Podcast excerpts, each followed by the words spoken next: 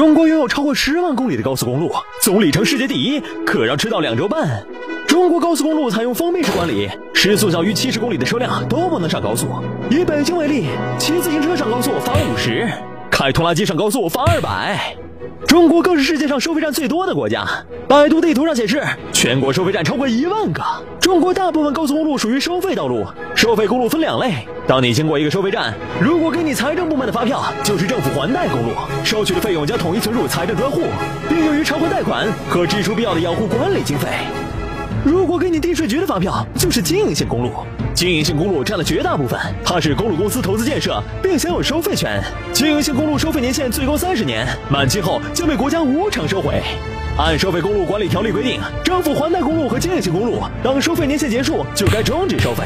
而实际上，政府可以随意修改收费期限。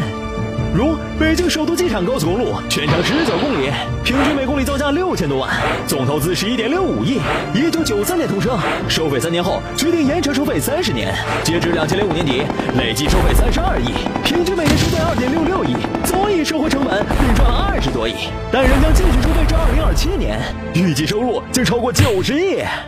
中国每个省的公路集团都是上市公司，一般由当地政府投资组建。公司高管多曾在政府任职。以河南省上市公司中原高速为例，国有股份百分之六十五，全部资产就是河南省内七条收费高速公路。除了用于还贷，它的收益大部分归入地方政府，而公路养护成本、资金去向并不对大众公开。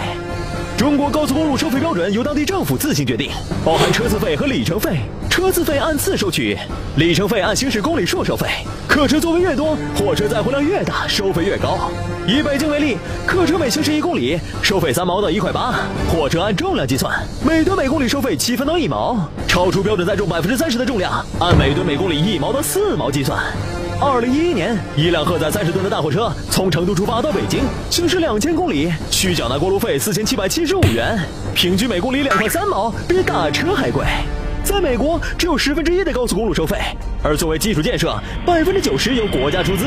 国家的钱就是纳税人的钱，所以你买车要交购车税，你加油要交燃油税，你换个轮胎都要缴税。而这些税组成的公路信托基金，是美国政府用于公路的主要资金来源。中国和美国一样，已经收了燃油税，而且我们的油卖的比人家贵。美国每升汽油六元多人民币，中国汽油每升在七至八元。中国二零一二年成品油消费税两千八百一十亿，足够建设四千六百公里的高速公路，可以让北京收费公路免费通车四十六年。但是到今天为止，中国百分之九十五的高速公路全部都是收费的。